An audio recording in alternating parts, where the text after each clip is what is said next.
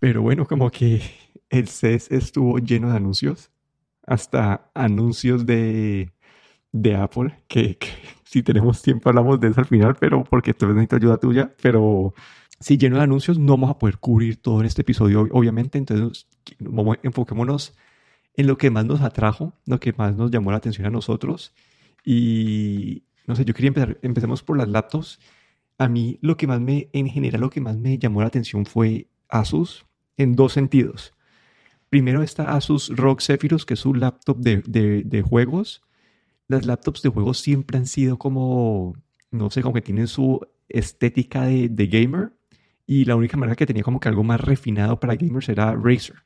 Pero ahorita esta nueva ROG Zephyrus de, de Asus es como un MacBook Pro básicamente, pero para gamers. Entonces, no sé, como que no sé si lo has visto, pero aquí lo que, lo que me, llamó la atención de este es, más que todo el diseño y sí, que, que, está bonito. Sí, justo este lo vi porque no tiene, tiene, bueno, los, los laptops de gamers normalmente tienen bastantes luces en la parte de incluso detrás y este simplemente tenía una línea que iba en diagonal en, en, cuando el laptop está, bueno, en la parte de la tapa del laptop y solo en tonos de blanco y negro. No es así demasiado llamativo. Es bastante, un diseño, como dices tú, bastante bueno, creo yo, eh, muy limpio. Y no parece como un laptop de gamers que normalmente son de un color oscuro. Que son de plástico. LEDs y luces. Sí. Es como de aluminio. Entonces, como que no sé, como que este, este cambio no sé, me pareció interesante. Y la otra de Asus que me llamó la atención así bastante fue esta ZenBook Duo, nosotros de Asus previamente habíamos visto esta, estos laptops que eran como la pantalla, al lado del teclado una mini pantalla y después el teclado. Ahora lo han llevado un paso más allá y es que tenés dos pantallas completas de 14 pulgadas y tenés un teclado Bluetooth que cuando lo pones encima de una de las pantallas pues eh, se conecta por pines y queda en modo laptop. Entonces básicamente quedas una, con tenés un laptop normal que si quieres doblar el tamaño de tu pantalla en algún momento y tener las dos pantallas como que una encima de la otra o voltearlo y dejar una, las dos pantallas verticales una al lado de la otra también las puedes hacer y lo puedes hacer en cualquier momento. Y lo más interesante, interesante es que creo que la versión OLED vale 1500 dólares, que no me parece como que algo exagerado para algo tan nuevo. Sí, ese también fue otro de los laptops que estuve mirando, sobre todo por lo que dices tú, que el precio 1500 dólares es muy bueno para lo que está ofreciendo, ¿no? Este sistema de dos pantallas. Sí, no sé si hubo algún otro laptop a vos que te llamó la atención. No, no, yo, yo no, no fui tanto de laptops, yo fui más de pantallas. Creo que sabes que, que, a mí siempre la parte de pantallas es lo que más, más me llama. por, ya por cerrar la parte de laptops, entonces yo tenía, lo único que tenía así yo por resaltar es que hace varios episodios hablamos de este del XPS Plus, que era el, eh, el del que no tenía pues el, el, el, touchpad como que no se veía, sino que estaba integrado ahí como en la parte de abajo. Y a ellos han replicado este diseño ya para toda la línea XPS. Y nada, son simplemente ese, es, eh, que toda la línea nueva de, de, de, de Dell ahora es ese diseño más como, como minimalista que no se me acuerda de la época de, de Johnny Ivan Apple. Y luego, bueno, de pantallas, así todos los años voy buscando yo mi pantalla ideal, digamos. Creo que hemos discutido sobre esto eh, hace tiempo. Y este año ha habido un gran, bueno, ha habido un cambio, ha habido una evolución. Finalmente vemos pantallas OLED 4K a tamaño de 32 pulgadas. Y hemos visto, bueno, hay dos principales eh, fabricantes de pantallas OLED. Eh, las pantallas QD OLED que las hace Samsung y las pantallas que llaman WOLED que las hace LG. Y este año hemos visto este formato 32 pulgadas 4K en, de las dos compañías. Eh, bueno, no solo eh, Samsung y LG han sacado sus propias pantallas, sino que han, habido muchas otras compañías también que utilizan estos paneles y que, que han sacado estas pantallas. Están destinadas principalmente para gamers, tienen un refresco en 4K de 240 Hz y bueno, tienen un, ese contraste que tiene el OLED. Y este año, incluso en, modo HDR, eh, podemos ver estas pantallas que suben hasta los 1000 nits. Que esto para, un, para las pantallas, para un monitor de 32 pulgadas, pues es bastante. Y, y nada, hemos, bueno, hemos visto, y como digo, de, de Asus, de, bueno, de un montón de fabricantes todos.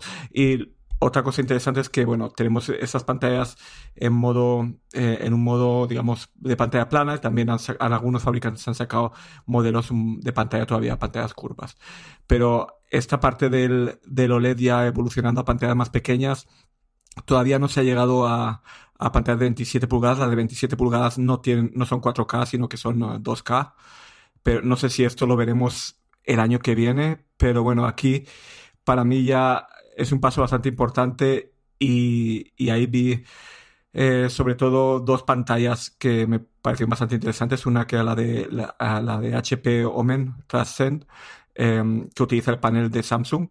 Eh, esta pantalla me pareció bastante interesante porque tiene conectividad USB-C, que normalmente las pantallas de gamers eh, tienen más HDMI y, y, este DisplayPort, pero no, no muchas tienen eh, puerto USB-C para, para, como DisplayPort.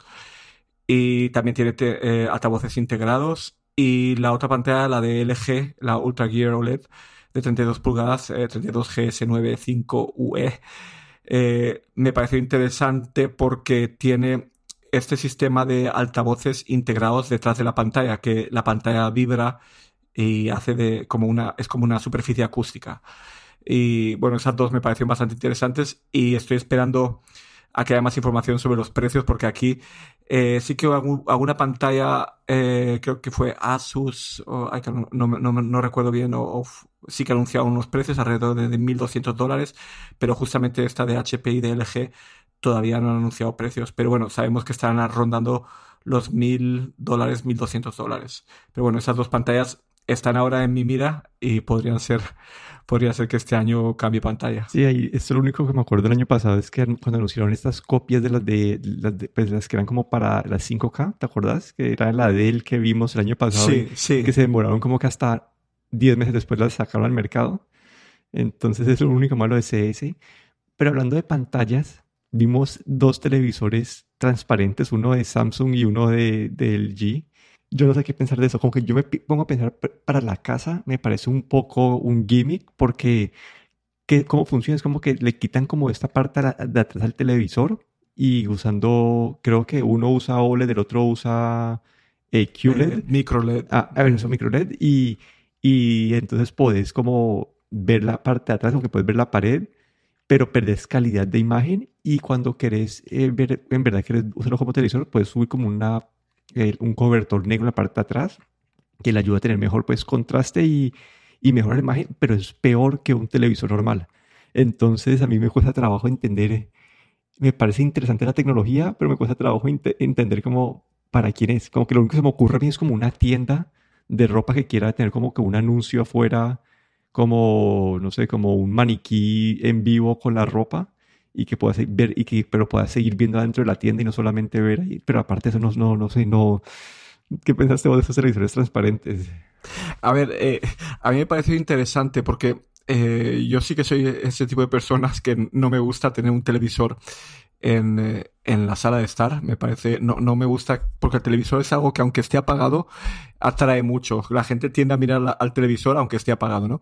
Entonces, la idea de tener un televisor que básicamente se hace transparente me pareció bastante interesante. Lo que pasa es que, claro, eh, en la parte del el televisor que va a estar disponible primero, que es el de LG, que es con OLED, eh, ese televisor eh, primero es que viene, digamos, como una pieza de, como si fuese un mueble, con unos estantes y todo esto, entonces tienes que poner ese, ese mueble, digamos, si quieres en tu casa. Y los precios creo que estaban hablando de hasta unos 20 mil dólares podría ser. Entonces, como unos precios desorbitados. Y la otra parte, la micro LED de Samsung, era lo mostrado más bien como prototipo. Sí que parece que tiene más brillo incluso que, lo, que estas de OLED, eh, pero tampoco ahí no anunciaron er, ningún producto en concreto. La que sí que parece que va a ser un producto en concreto es la de la, el OLED de LG. Este OLED transparente, pero bueno, con unos precios que, creo que no están al alcance de mucha gente. Sí, y a mí en televisor lo que sí me llamó la atención, que es algo que le llevo estando muy pendiente, es estos OLED con más brillo. Que el problema que tengo yo es que yo tengo mi televisor ya desde como el 2016. He estado pensando actualizarlo, pero quiero un OLED, pero el problema es el cuarto donde estoy en este momento, que es donde está el televisor también. Es muy, hay mucha luz, como que es una, una ventana grande, entonces entra mucha luz. Entonces el OLED, los OLEDs que, que hay hoy en día en el mercado son, tienen el mismo brillo que el mío, que este es un, un LED que tengo yo, tiene el mismo brillo y el mío yo en, día, escenas oscuras no puedo ver. Como que no tengo ni idea de qué está pasando porque no, si no, no hay demasiada luz. Entonces, esa, esa noticia para mí de OLEDs con más brillo de, de LG y de Samsung me, me emociona. Toca esperar a ver cuándo salen y quiero ver los reviews para ver cuánto mejora el brillo en verdad. Sí, parece que este año eh, la única evolución que ha habido del OLED ha sido eso, el brillo que dicen que hasta 3000 nits. Eh, eh, si comparamos con los OLEDs iniciales, por ejemplo, el que tengo yo de Sony, creo que están por los 1000 nits. Entonces, aquí sí que el año pasado hubo una evolución y este año ya estamos rozando pues, los mismos o un brillo bastante parecido a lo que eran los LEDs anteriores.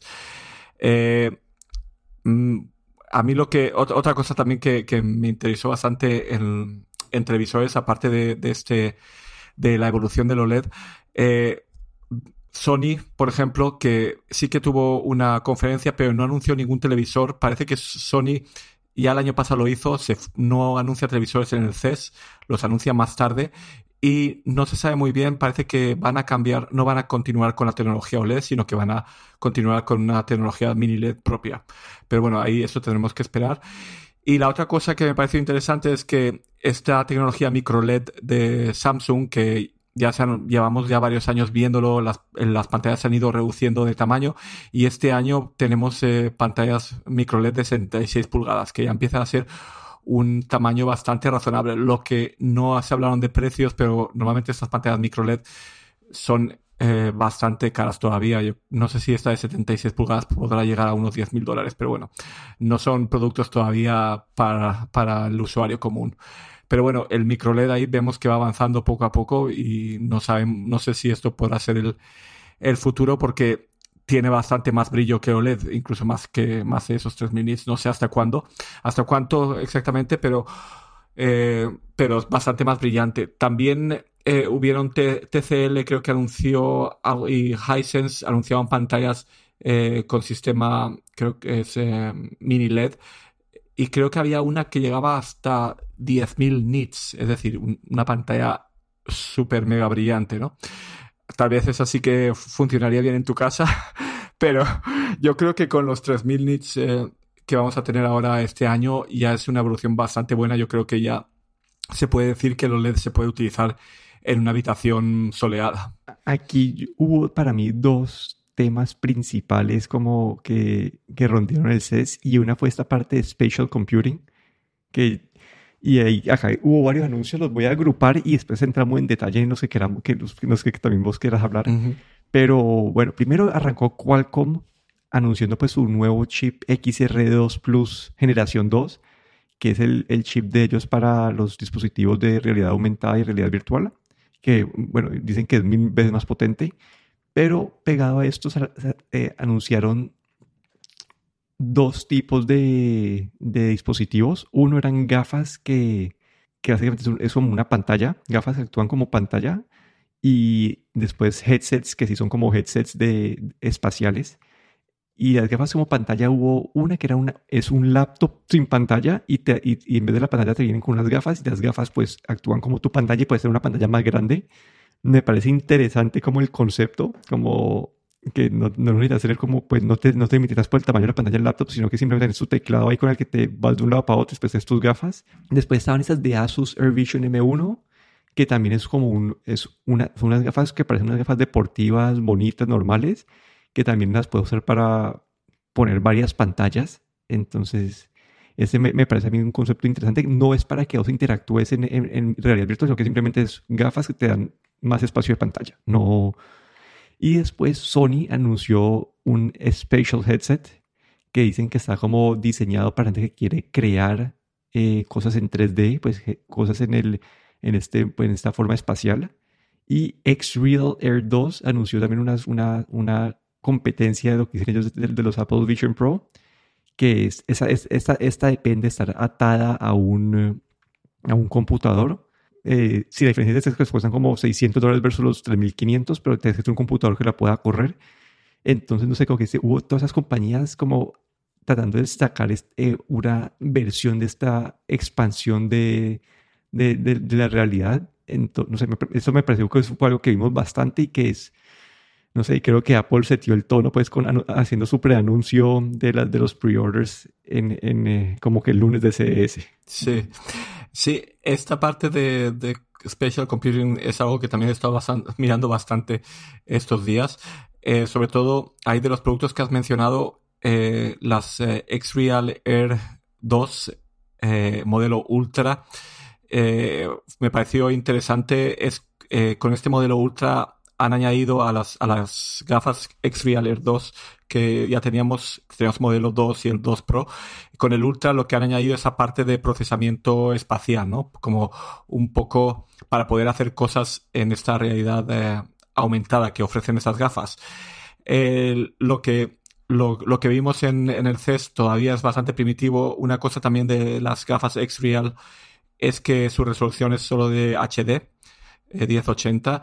Entonces, como no es, la resolución no es muy buena y luego, eh, bueno, es, es, algo todavía están intentando atraer a, desarrolladores para que hagan aplicaciones para estas gafas, pero bueno, creo que no sé si va a haber una atracción suficiente para que este producto pueda llegar a ser algo algo importante. Eh, luego también eh, la parte de las Asus AirVision M1 eh, pues son básicamente también un monitor. Este, este mismo, utilizan este mismo eh, este mismo pantalla o, proyector que tienen las X-Real, que son que los fabrica Sony, que hace este, estas pantallas de, de HD de 1080.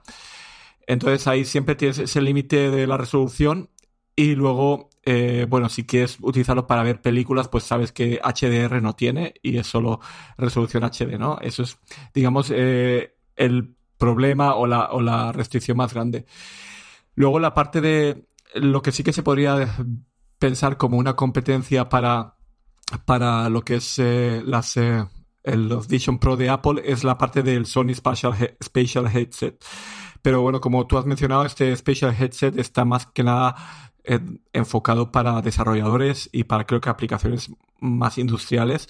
Aquí sí que este Sony Spatial Headset utiliza esas pantallas de micro LED de 4K que creo que son las mismas que vienen en el Vision Pro, pero bueno, las de Apple las fabrica Sony, pero creo que están hechas a medida para Apple. Pero bueno, utilizan ese mismo tipo de pantalla. Ahí sí que tiene resoluciones 4K con HDR, pero Sony ni anunció precios ni y también dijo que bueno, esto no es un producto para el usuario final. Entonces, pero bueno, ahí vemos cómo Sony podría ser una competencia para Apple en el futuro, creo, porque están, digamos, jugando en la misma liga. Y, ellos también tienen ahí las de las del PlayStation, ¿no? Como que tienen las de, las de, la de realidad virtual, entonces acá ya se está metiendo al mundo más eh, de, de, computación, entonces eventualmente pueden seguir atando estos, dos, estos dos caminos y tienen un, un, no sé, pues tienen ya los desarrolladores en los dos lados y pueden sacar un buen producto. Sí, yo creo, yo creo que sí, que Sony por ahora es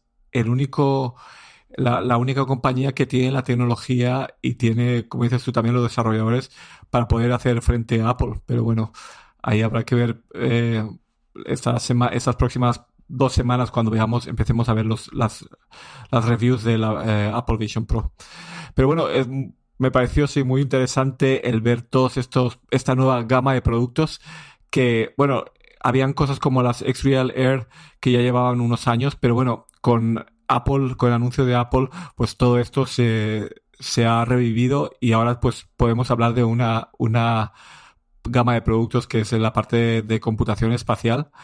Eh, otra cosa graciosa que, que, leí esta semana es que Apple no quiere que se le llame realidad aumentada VR o AR, no quieren que se llame su, su headset, no quieren que tenga el nombre de realidad aumentada o realidad virtual, quieren que se, llama, que se llame computación espacial y es algo que están poniendo bastante empeño. Y parece que, bueno, eh, la gente también o los periodistas están empezando a utilizar este, este nombre como computación espacial o spatial computing para referirse a este tipo de productos. Sí, y en especial Sony cuando mencionó eso era como algo de, computación espacial, el de ellos. Y en otras, así, unas noticias varias, hay, hay uno que pues sí quiero hablar más de detalle, pero noticias varias que yo también vi ahí es, Sennheiser anunció estos, estos audífonos, los Momentum Sport Earbuds, que solamente quería mencionarlo porque hemos hablado tanto en, el podcast de estos audífonos que iban a, iban a traer esos sensores de temperatura y de, y de corazón. Y lo, hemos escuchado rumores y rumores y rumores de eso en los últimos, no sé, no sé cuántos años llevamos haciendo, escuchando esos rumores. Pero ya por fin Sennheiser con esos, con esos audífonos está sacando audífonos con esos sensores que se pueden conectar a aplicaciones de ejercicio y que pues, pues hacían, hacían ejemplos de alguien como eh, montando bicicleta en un pelotón y, y tenías la información ahí pues en, en, en, tiempo real de, de, tus, de tu, tus pulsaciones. Entonces es solamente como una forma de que los rumores por fin se convierten en realidad. A mí otra cosa que me pareció interesante eh, fue el, no sé si viste el teclado Clicks, eh, que básicamente es como el teclado de un BlackBerry o ese tipo de teclado, digamos mejorado, pero eh, es una carcasa para el iPhone tanto para los iPhones eh, el 14 como para el 15 eh, Pro y el Pro Max. Y esto es traer eh, otra vez de vuelta esos teclados físicos, ¿no? Que mucha gente echaba mucho de menos, sobre todo cuando pasamos a, a los teléfonos o los smartphones que tenemos hoy en día, que es todo pantalla. Y bueno, esta compañía está lanzando este producto, ha empezado con, con, este producto solo para iPhone eh, el teclado se ve muy bueno. He leído, bueno, han habido ya algunas reviews eh, que tienen mucho, muy buen feedback.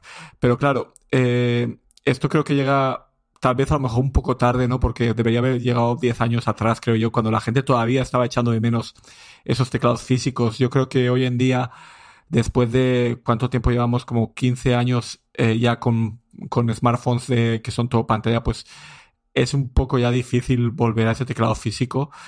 Hay todavía mucha gente que lo echa de menos y creo que, bueno, esto es una muy buena alternativa.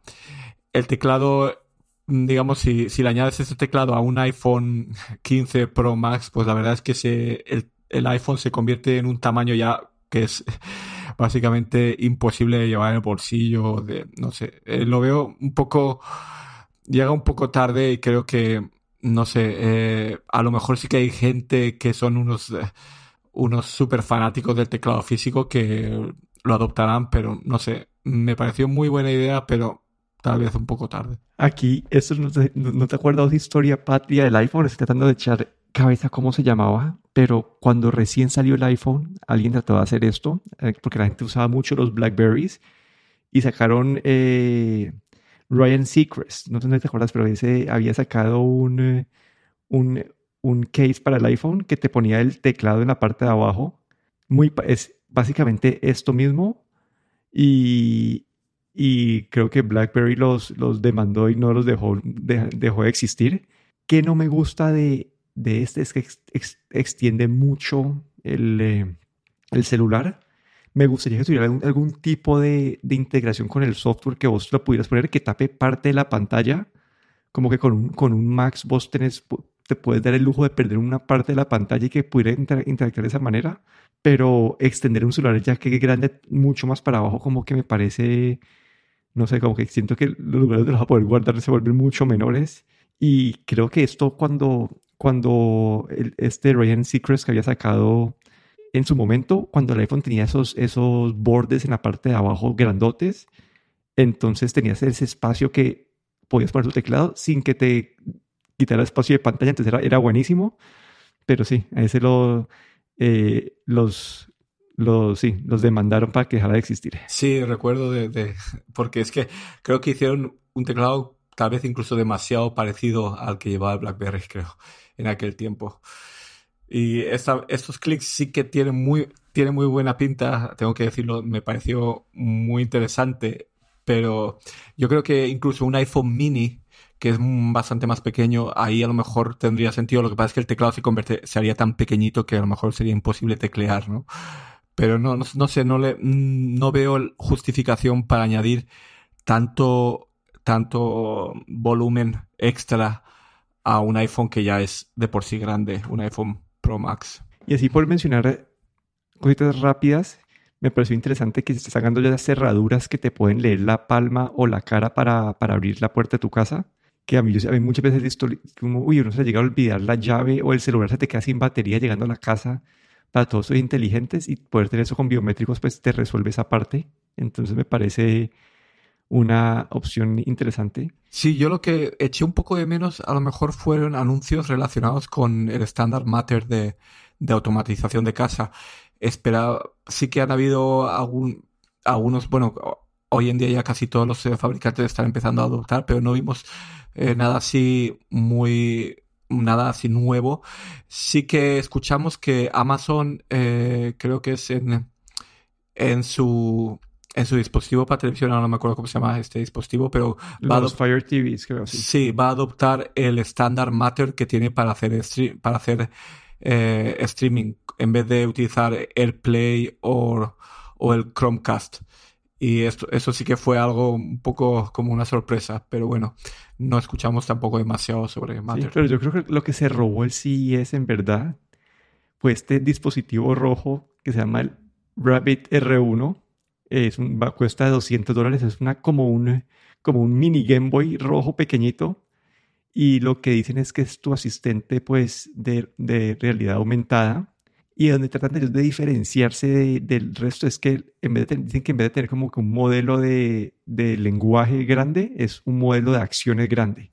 Los ejemplos que dan ellos es como que listo, ayúdame a conseguir un Uber y te ejecuta las acciones para, conseguir, para conseguirte un Uber. Eh, si necesitas que te ayude a, a, a, a, conseguir tickets para ir de vacaciones, te ayuda a buscar eso.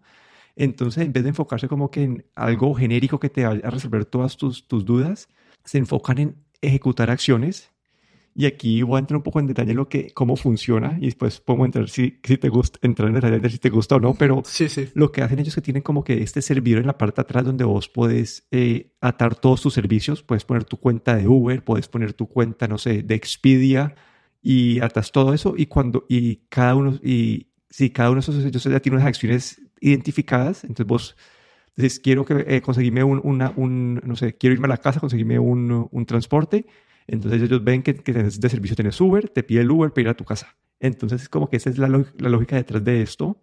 Aparte de eso, eh, dicen que todavía no ha, no salido, pero que van a tener un modo en el que si la, no, el aparato no sabe cómo hacerlo, vos lo puedes entrenar para que haga esas acciones. Entonces vos le puedes mostrar, el, el aparato tiene un micrófono y una cámara, y vos le puedes mostrar eh, cómo, o el, si lo, lo, los pasos para, digamos, si querés un ejemplo que pusieron es como que usando Discord para generar una imagen, usando eh, Mid Journey, eh, le ponen un texto y después te genera la imagen y usas esa imagen para algo, entonces le, le muestran ese proceso y ya puede aprender cómo, si la próxima vez le digas, generame una imagen eh, usando inteligencia artificial, ya sabe qué paso seguir para ejecutarlo. Entonces, lo que me llama a mí la atención más, más que todo es esta, como la forma en que lo puedes entrenar y que no es un, no es un asistente general que, porque esos asistentes generales hemos visto que se generan, pues pueden tener muchos problemas y que por hacer tanto al, final no hacen nada.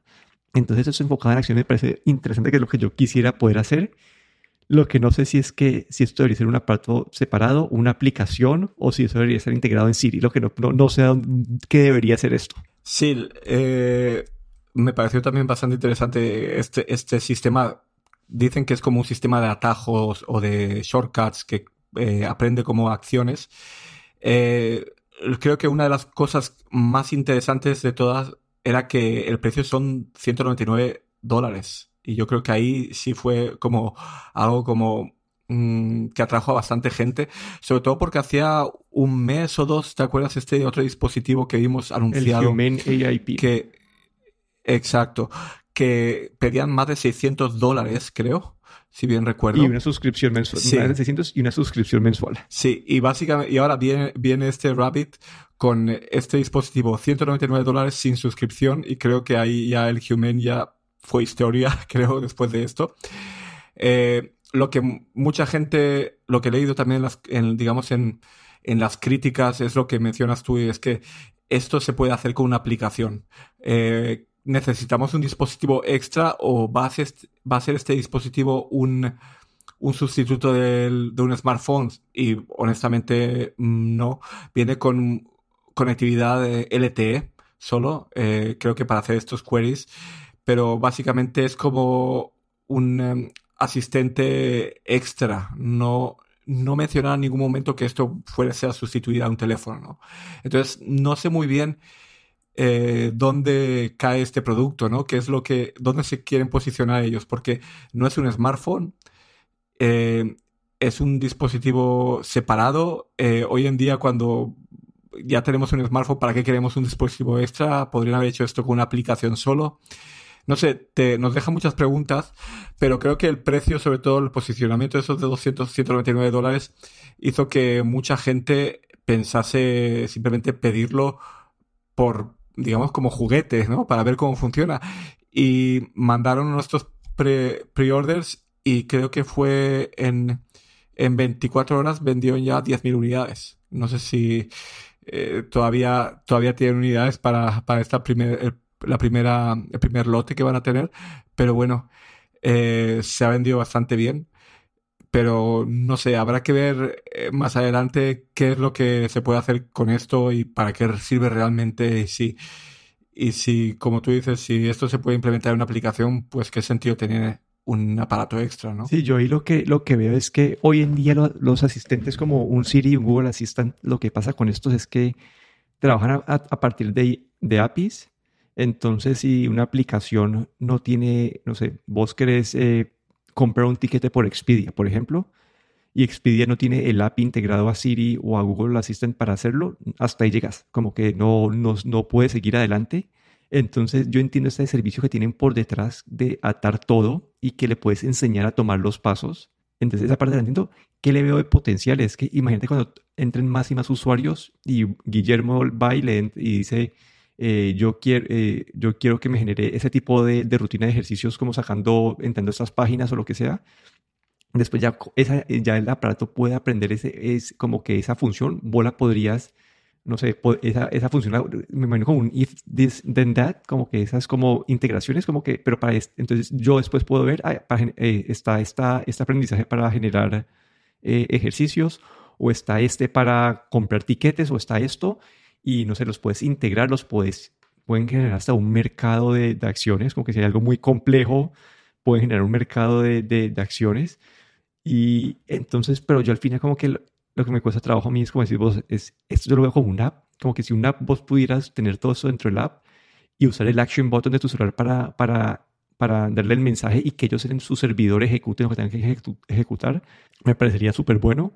Este dispositivo que es pequeño, pero tiene una pantalla, porque te algunas veces eh, responder con una pantalla y que tiene una cámara, entonces no, la puedes, no lo puedes tener como que escondido, entonces te toca tenerlo en la mano, entonces ya ese, ese momento por, porque vas a tener dos, como que un celular y después esto otro, si puedes hacer todo en uno solo, entonces sí, no sé, para mí esto debería haber sido una app, lo que sí es una compañía súper joven, como que, que primer levantamiento de plata le hicieron como en octubre, después otra vez en noviembre, otro levantamiento en diciembre, y son como 14 personas no sé, mi, mi, mi, presentimiento es que ellos están buscando que les los compren, como que una acquihire de, de la compañía. Es mi, es mi teoría, tratando de entender por qué no entiendo, sí, no, no entiendo del todo dónde va a ser posicionado. Sí, tiene sentido eso, sí. Porque es muy difícil hoy en día pues pensar eso, como dices, un dispositivo extra para esas funciones y podría haber estado, todo este servicio podría estar en una aplicación y bueno, los rumores dicen también que este año eh, Apple va a concentrarse en, lo que es inteligencia artificial para Siri. Así es que puede que después del verano, pues ya eh, con Siri eh, como una inteligencia artificial, pues puede que ya esto ya no tenga tanto sentido. Pero bueno, ahí han conseguido vender ya 10.000 unidades en un día. Así es que vamos a ver cuando veamos las primeras reviews de, porque por ahora vimos un vídeo y era una demostración controlada. Entonces tampoco hemos visto realmente esto en acción. Y bueno, esta semana tenemos evento de Samsung, entonces arrancamos el año, el año bien. Sí, sí. Y luego Samsung la semana que viene y la siguiente creo que va a ser ya las reviews del, del Vision Pro. Así es que. Yo estoy, yo estoy en la cuerda floja con eso. Ah, ¿Estás pensando en, en, comprar uno o en hacer una reserva? En, todo, en todo, en todo.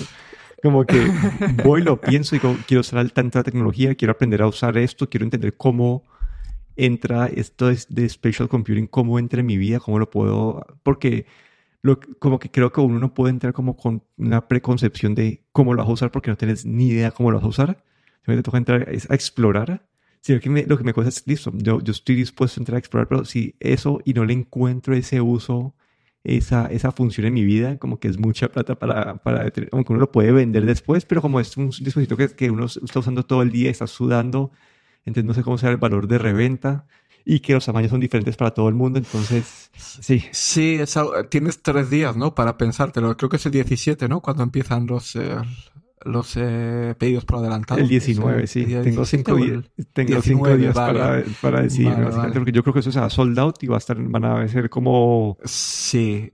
Va, a tardar, yo creo que va a ser difícil incluso meses en, encontrar uno. Pero bueno, ahí tendremos que a ver, a ver si en, un par de semanas ahí vemos las reviews y, y, hacemos unos comentarios. Pero bueno, eso es todo por hoy. Aquí me despido, Daniel Dorronsoro. Y aquí Guillermo Ferrero.